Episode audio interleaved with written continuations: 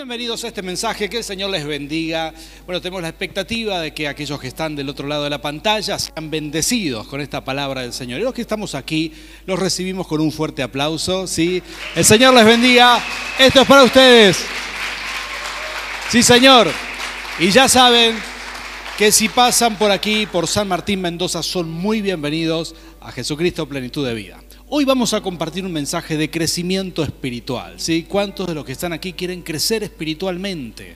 Gloria a Dios. Y este mensaje se llama así, los astutos pueden más. ¡Ja! ¡Qué título, eh! Resulta que la Biblia habla mucho de la astucia y de la astucia espiritual. Hay una astucia que el Señor valida de alguna manera. Hay una astucia que todos debemos desarrollar, porque al fin y al cabo hay dones, hay capacitación espiritual que viene sobre nuestras vidas que no se alcanza sin cierto grado de astucia. Por eso, yo me imagino al Señor Jesús viendo la gente de aquel momento, escuchando las cosas que pasaban. Me imagino, bueno, el ser humano siempre fue igual, ¿no? El corazón del hombre eh, no cambió. Más tecnología, menos tecnología, pero hay cosas que, han sido igual. Hay imperios que quieren tomar otras naciones, siempre hubo esto, siempre... Entonces yo me imagino al Señor Jesús viendo este tipo de cosas en aquel momento también y sorprendiéndose de la astucia de esa gente que no conoce a Dios, sin embargo pone todo su empeño para lograr ciertos objetivos, por ejemplo, financieros, ¿no? Si hoy en día uno puede echar una mirada al mundo de las finanzas internacionales, al mundo de, por ejemplo, de la bolsa internacional, de, la bolsa de valores, te darás cuenta cuánta astucia que hay ahí, ¿no?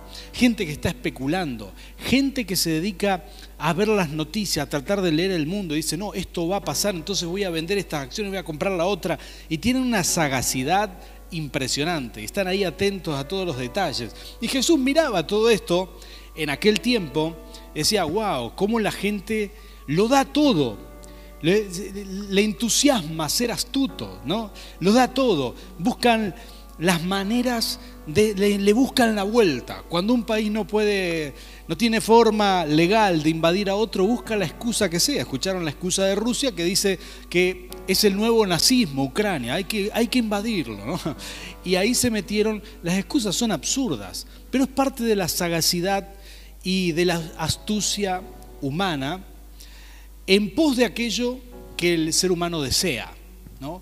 Cuando Jesús vio todo esto, él empezó a advertir algunas cosas. Por ejemplo, en Mateo capítulo 10, versículo 16, un versículo, Jesús dice, muchachos, eh, astutos como serpiente, pero mansos como paloma, tranquilos, mansos como palomas, versículos que, él, que quedaron registrados para la historia. Un consejo para la iglesia, porque empezaba a darse cuenta que los hijos de Dios, ¿cuántos hijos de Dios hay aquí? Esto es para nosotros, que los hijos de Dios no tenemos quizás mismo, o sea, llegamos al Señor, la paz de Cristo, esa paz que tanto anhelamos, nos invade, empezamos a sentirnos mejor, pero no desarrollamos ese tipo de astucia espiritual, ese ímpetu, esa sagacidad a favor del reino como aquellos que no son hijos de Dios desarrollan en favor de sus deseos personales. Entonces Jesús empezó a ver esto y a decir, ustedes también tienen que ser astutos, ¿eh? no se queden, no se duerman, tenemos que, tenemos que movernos en pos del reino de Dios, tenemos que hacer cosas para el Señor. Hay mucho por hacer. Entonces Él les decía, mansos como palomas, es decir, tratar de ser íntegros, tratar de, de mm, no validar lo que es incorrecto, sin embargo, astutos sí. Esto hay que hacerlo, ¿no?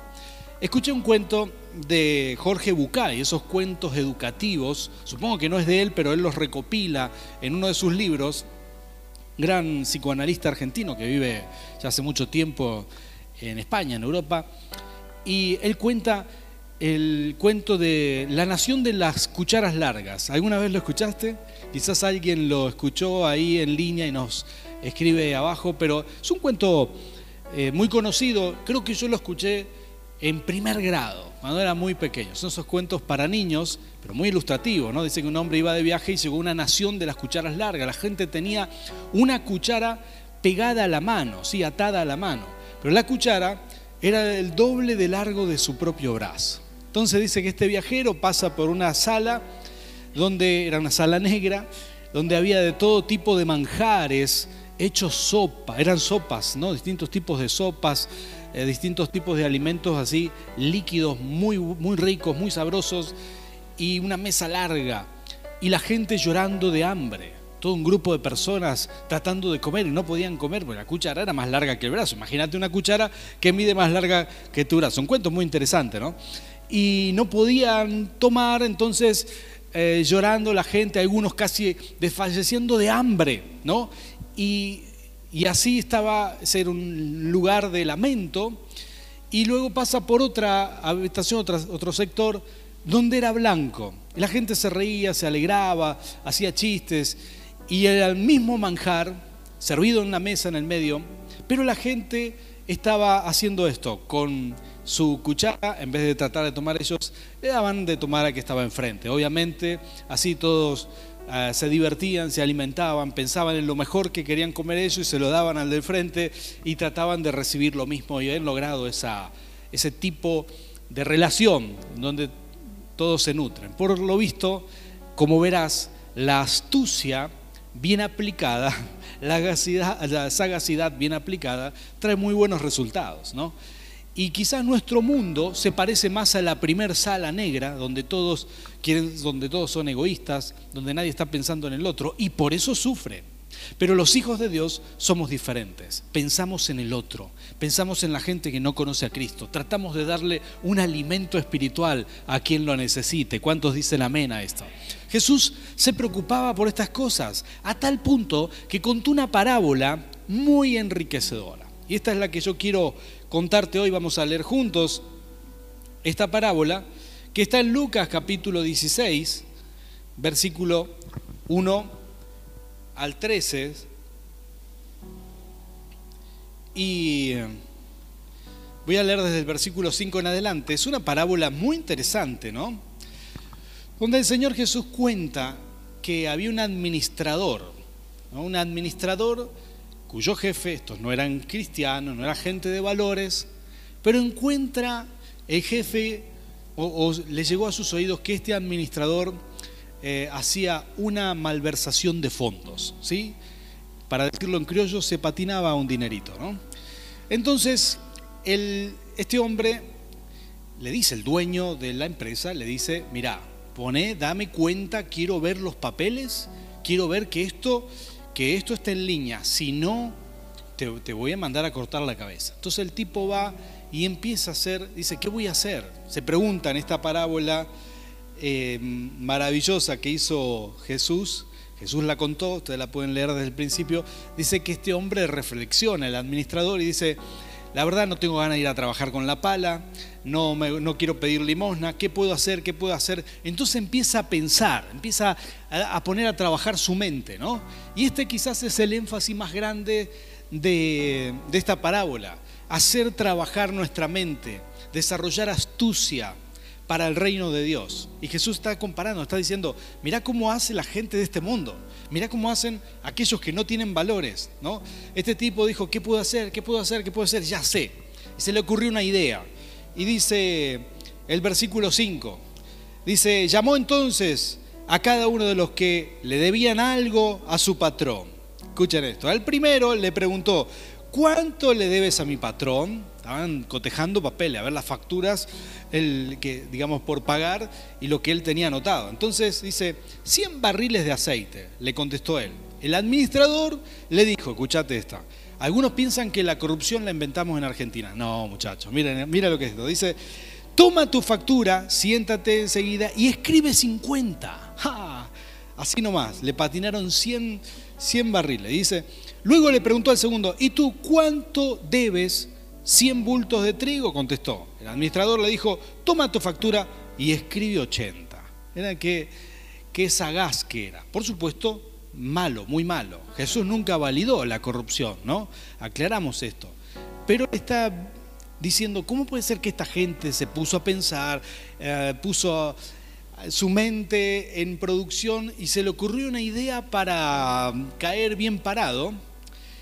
Y dice el versículo 8, pues bien, el patrón elogió al administrador de las riquezas mundanas por haber actuado con astucia. Por favor, diga conmigo astucia, porque esta es la clave. Y esto es muy interesante, ¿no? Porque se ve que la parábola del Señor, él sugiere que este hombre, el administrador, le lleva al fin y al cabo los papeles y dice, mirá, Señor, acá está todo bien, ¿eh? acá está, coincide todo con todo. Eh, le había dibujado un poco los números y el patrón le dice, bueno, no te pude agarrar, no te pude agarrar, está bien, te felicito, sos muy astuto. Y Jesús se sorprende, ¿no? Y dice, no puede ser que el jefe lo felicite a este administrador astuto.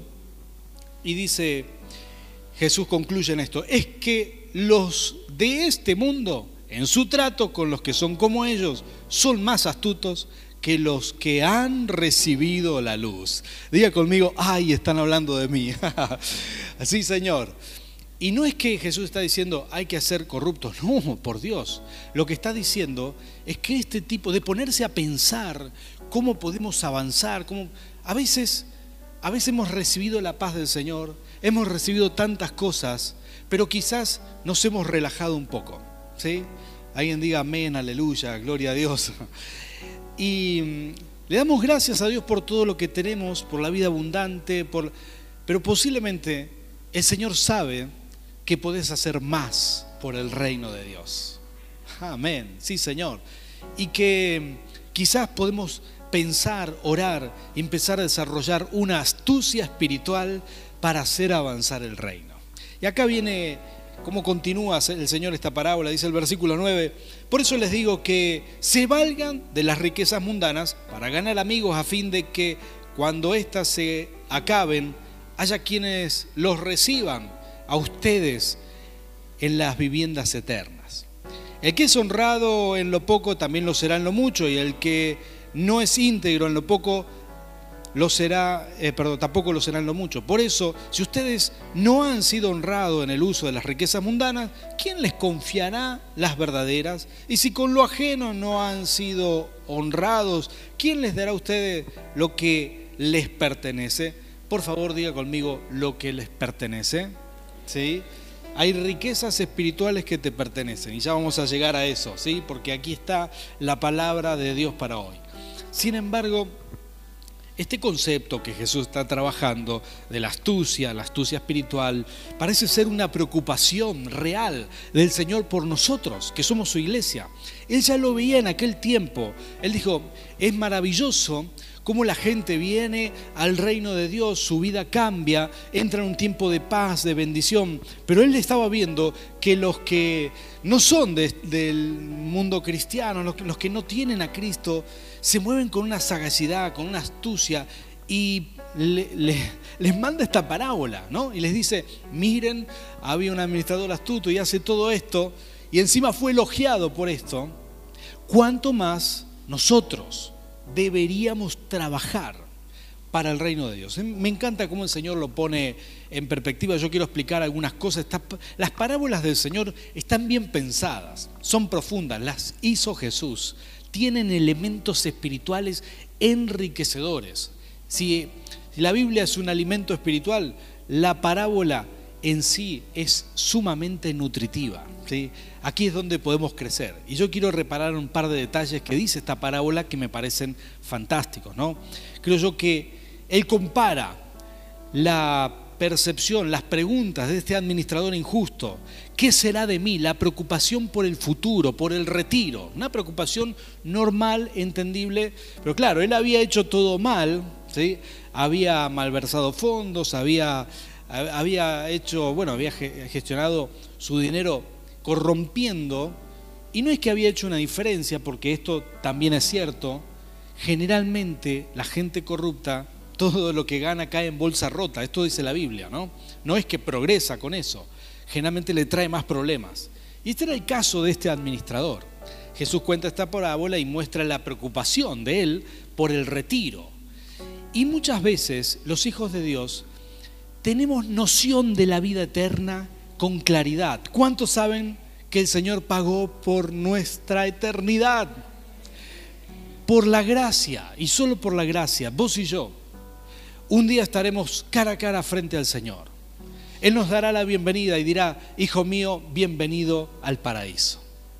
Pero no es lo mismo, no es lo mismo llegar a la eternidad y que el Señor te diga, bienvenido, voy a ponerte una corona por todo lo que has hecho. Bienvenido, hijo mío, acá tenés las moradas celestiales, el lugar para habitar. No es lo mismo que te diga bienvenido, tenés las moradas y también tenés los tesoros que hiciste en el cielo cuando vivías en la tierra. No es lo mismo. La Biblia dice que podemos hacer tesoros en el cielo. ¿Estás pensando en tu retiro eterno? Porque este administrador injusto, pecador, estaba pensando solamente en su, digamos, en su retiro terrenal. Estaba diciendo, yo quisiera pasarla bien, no quiero ir a, a cavar zanja, a trabajar con la pala, ni a mendigar. Entonces él dice, voy a, ver si gestiono algo. ¿Y qué tal si nosotros gestionamos algo para hacer tesoros en el cielo? ¿Cuántos dicen amén a esto? Hacer cosas que realmente valgan. Ser conscientes de la eternidad, de que estamos de paso por este mundo. Ser conscientes de que las buenas cosas que hacemos, cuando trabajas el amor en tu familia, cuando sembrás para las siguientes generaciones, cuando dejas un legado en vez de solamente una herencia material, entonces estás haciendo tesoros en los cielos. Y ser conscientes de estas cosas es maravilloso. El Señor Jesús compara, dice, me preocupa un poquito que los hijos de Dios, los hijos de Dios no sean tan sagaces como lo son los hijos del mundo en las cuestiones espirituales, ¿no? Y él está diciendo, todos deberíamos ser conscientes de esto, no desaprovechar oportunidad para invitar a alguien a la iglesia, para hablarle de Cristo a alguien, para sembrar en las siguientes generaciones. Estás en la mesa, estás con tus hijos, con tus nietos, estás con alguien. No, no desperdicies oportunidad de hacer tesoros en el cielo, de hacer cosas buenas. En vez de eso, a veces, a veces estamos concentrado en lo nuestro, preocupado en nuestras cosas, ¿sí? haciendo nuestra vida casi egoístamente, tratando de comer con la cuchara larga nosotros solos, pero así no funcionan las cosas, dice el Señor. Dice, es importante ser conscientes todo el tiempo. Esa es tu manera de crecer espiritualmente. ¿Cuántos dicen amén a esto? Si estás tomando esta palabra, mira, yo sentí que el Señor me habló muy fuerte con esto. Yo digo, todo el tiempo uno tiene que ser consciente. Mira, estamos de paso y en un momento u otro nadie está apurado, ¿verdad? Pero sabemos que estaremos delante del Señor. Esa es nuestra fe y creemos en esto. Y tenemos la certeza, la Biblia lo promete. Jesús vino a la tierra y lo dijo. Dijo, yo me voy y prepararé moradas para todos ustedes. Hay un lugar con tu nombre en el cielo. Hay un lugar con tu nombre. Si uno tiene puesta la visión correcta, entonces va a ser fácil vivir la vida en esa dirección. Va a ser fácil em, tomar decisiones en pos a los tesoros que hacemos en el cielo. Bueno, el crecimiento espiritual viene, viene, en, viene en esa dirección. Y acá viene quizás lo siguiente en relación a esto, tratando de entender esta parábola del Señor Jesús. él explica la honradez en el versículo 10, ¿no? Él dice, y comparando con esto, y muy lejos de validar la deshonra y la corrupción que tenía este administrador injusto, él dice, él dice, si con lo, si con lo poco fuiste honrado, con lo mucho también serás honrado. ¿sí? Si con lo poco fuiste deshonesto, con lo mucho también será deshonesto. Es un principio claro, ¿no? Si estás trabajando con alguien, si estás trabajando con un socio, en algo pequeño te, te falló, bueno, ya sabes, la Biblia dice esto, enseña, o sea, los valores no se aplican solo para grandes cosas, se aplican en lo pequeño, desde lo pequeño, ¿no? Si en la pareja hay mentira, entonces no es difícil que exista infidelidad porque en las pequeñas cosas se, proyectan las grandes cosas. No sé si me explico, ¿sí? Está bien que nadie diga amén, aleluya, eso, ¿verdad? Pero sí que es, esto es lo que explica el Señor. Y, aquí, aquí viene lo más interesante. Jesús dice, bueno, si en lo poco somos honrados, ahora sí está validando la honradez, está diciendo, a mí me interesa la honradez, está diciendo, no es que el administrador injusto es digno de imitar, sino que nosotros como hijos de Dios que podemos ser honrados en lo que tenemos, en las riquezas mundanas, por ejemplo, dice en un momento, podemos ser honrados en todo lo que está en nuestra mano, entonces el Señor nos confiará las verdaderas riquezas, las que tienen una asignación sobre nuestras vidas. Y atención con esto, esto, esto es revelador. El Señor está diciendo, hay riquezas en el cielo que te pertenecen y tienen tu nombre y que muchas veces nuestras actitudes limitan esas riquezas. Hay gente que vivió toda la vida sin recibir la asignación divina que Dios tenía para ellos. ¿Y por qué? Por vivir una vida quizás con falta de valores, con falta de integridad, con falta de, buen juicio, con falta de perspectiva de eternidad, sino que vivir solamente en lo terrenal, no en el aquí y la ahora, en qué ventajita podemos sacar ahora y con eso mejor. Oh, ¿sabes cuánta gente vive así? Tratando de vivir el aquí y ahora con una ventajita más, si es posible. Pero el Señor dice, no, no, no, de ninguna manera. Hay riquezas asignadas. Y las riquezas asignadas son de todo tipo. ¿eh? Las riquezas asignadas tienen que ver con lo material. Tu honradez, tu buena administración, tu, capacidad de llevar adelante tu vida financiera aquí y ahora, hace que Dios te asigne más. ¿Cuántos dicen amén a eso? Esto es maravilloso. Cuando vos haces las cosas bien, cuando vos sos correcto en todo lo que está en tu mano, entonces Dios te, Dios te prospera y te bendice. Pero también habla de algo más el crecimiento espiritual. ¿Cuántos de ustedes quisieran crecer a nivel espiritual? Recibir más dones, más unción, más revelación. Si Dios te habla en sueño, que te hable mucho más. Si Dios te habla proféticamente, que, esos dones aumenten. Muchas veces nuestras actitudes terrenales y nuestra buena administración en todo, nuestro servicio al Señor, nuestra sagacidad para el Señor, hace que se desaten riquezas espirituales. Y yo creo que este es un tiempo para que nosotros reflexionemos, pensemos y podamos mirar dentro de nuestro y decir, ¿qué más puedo darle al Señor? ¿Qué más puedo hacer? ¿Qué cosas puedo? ¿Sabes qué? Conozco gente que es sagaz, que es astuta, que administra bien su vida, su tiempo para darle más al Señor, que hace cosas que sorprenden a otros, ¿no? Conozco gente que hace horas extras, hace horas extras en el servicio al Señor para para ganar más para Cristo. No todo el mundo piensa así, pero somos la iglesia de Cristo y somos la iglesia del Señor. Dios nos llama a crecer, a desarrollarnos en fe, a aumentar nuestros dones y nuestra unción. Y la buena noticia es que todos, absolutamente todos, tienen riquezas asignadas.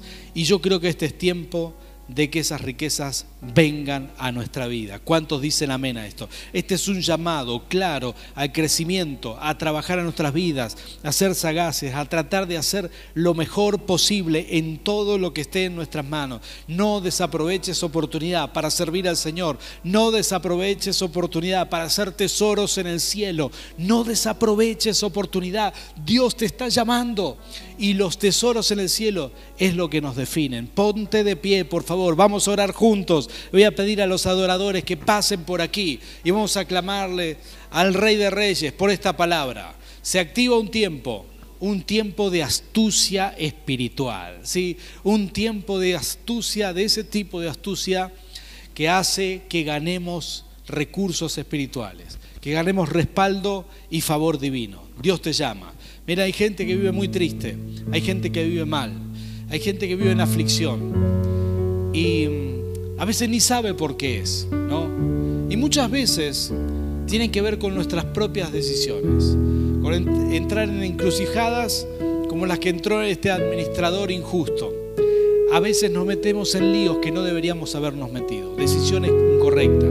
Dios nos llama a vivir una vida de honra, una, vida de honestidad, una vida de dominio propio, una vida donde sembremos para el Rey de Reyes nuestro tiempo, nuestro amor, nuestros recursos, donde hagamos lo mejor de lo mejor para Él y recibiremos todo tipo de riquezas espirituales, terrenales.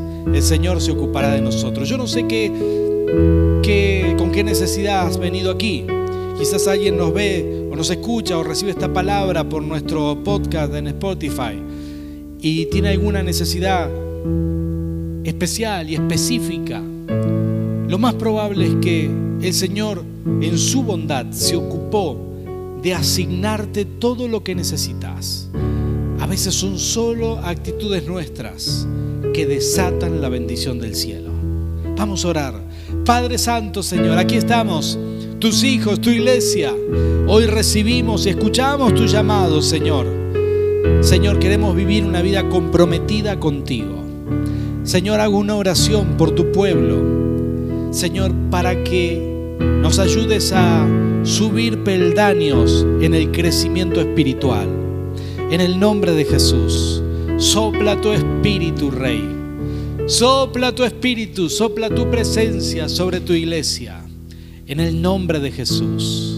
Señor, imparte sobre nosotros este deseo de desarrollar astucia espiritual Señor, de ponernos a pensar, así como lo hizo este administrador astuto, así como lo hace mucha gente, en qué ganancia puede tener de la misma manera pensar en cómo podemos ganar tesoros en el cielo. Padre, ayúdanos a desarrollar astucia espiritual. Yo sé que tú le estás hablando a gente, gente que va a invitar a otros a la iglesia. Sé que le estás hablando a gente que va a ocuparse de conectar su familia, sus amigos contigo para hacer tesoros en el cielo. Señor, que tú puedas darnos aquí y ahora ese hambre y sed de crecer, de servirte, de hacer algo para ti. Señor, que no se pase una semana tras otra, un día tras otro, sin hacer algo para ti, sin hablarle a alguien de ti, sin conectar a alguien contigo, sin orar por un milagro para otro. Señor, permítenos crecer, madurar. Señor, avanzar en este mundo. Espíritu Santo, Señor. Recibimos tu llamado, escuchamos tu voz, que es clara y concisa. Astucia espiritual pensar en cómo crecer, pensar en nuestra eternidad, pensar en cómo viviremos contigo, Rey. Gracias, Señor. Hoy recibimos tu palabra como iglesia. La tomamos, la atesoramos en el nombre de Cristo Jesús. Amén y amén.